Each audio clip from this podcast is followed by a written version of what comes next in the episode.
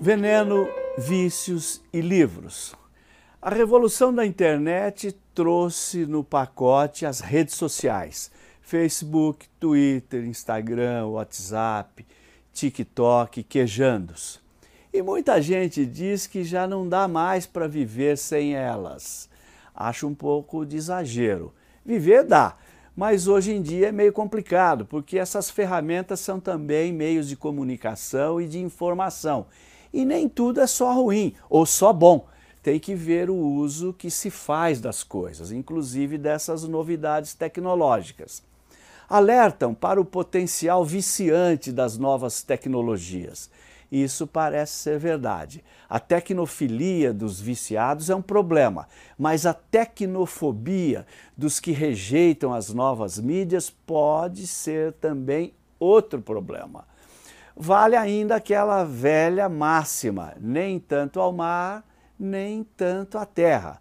Ainda há pouco li o livro de um dos bambambãs lá do Vale do Silício, o Jaron Lanier, cujo título é por demais sugestivo. 10 argumentos para você deletar agora suas redes sociais. É meio assustador ele diz que essas redes nos fazem perder o livre-arbítrio, minam a verdade, destroem a capacidade de empatia, deixam a gente infeliz e babaca. Tem lá um capítulo que ele denominou As redes sociais odeiam sua alma. Particularmente, não fico muito preocupado com esse tipo de advertência porque não me considero um tecnófilo, viciado em redes. Por outro lado, me preocupo também porque a primeira coisa que todo viciado diz é que não é viciado. Quando é que reconhecemos que caímos nas garras de algum vício? Geralmente, quando já é muito tarde. Todo cuidado com os vícios, portanto, é pouco. Acabei de ler um artigo da jornalista Bárbara Gancia dizendo que saiu do Facebook e agora estava feliz da vida, sentindo-se como quem deixou a Torre de Babel direto para uma ilha paradisíaca no Tahiti.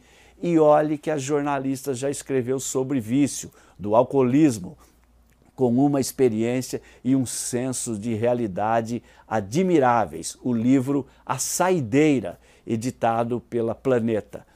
Não sei o que pensam vocês, mas eu tenho a impressão de que esse ódio todo no campo da política, que temos visto por aí, e até a eleição de governantes problemáticos como Trump, Narendra na Índia e Bolsonaro no Brasil, tem muito ou tudo a ver com as redes sociais, por causa do nó que elas dão no cérebro das pessoas. Quer ver como é fácil envenenar a rede?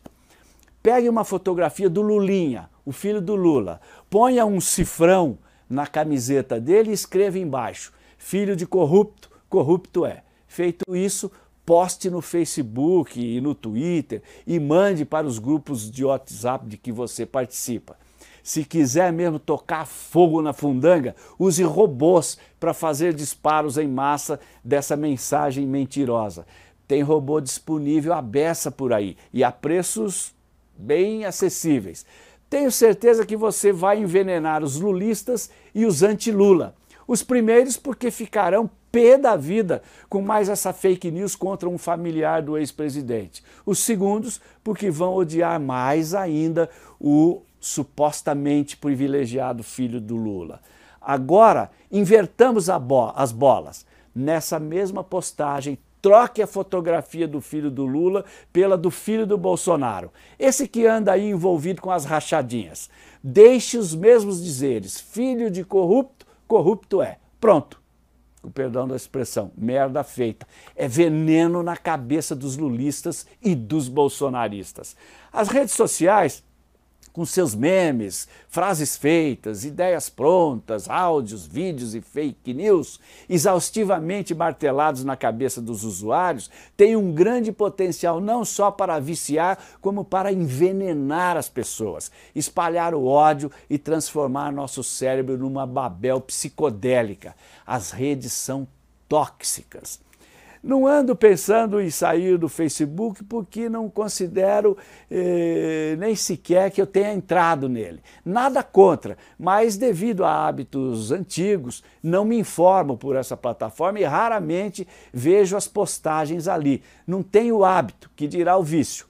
Não me preocupo também com a coleta dos meu, meus dados nessa rede, porque eh, quem tem smartphone com GPS, Uber e Waze, quem já deu um sem número de cliques e likes, eh, pesquisou qualquer assunto no Google e comprou alguma coisa na internet, tem o seu algoritmo no olho da rua devida ou indevidamente mapeado. Nossa privacidade foi para o ralo ou foi hackeada há muito tempo e a gente nem se deu conta. Pouco se me dá o que é que os Zuckerbergs da vida fariam ou deixariam de fazer com meus dados, além de sugerir a compra de produtos que eu nunca compro, a não ser livros. Esse é o meu vício mas as minhas compras de livros não dependem das sugestões do Mark Zuckerberg e companhia.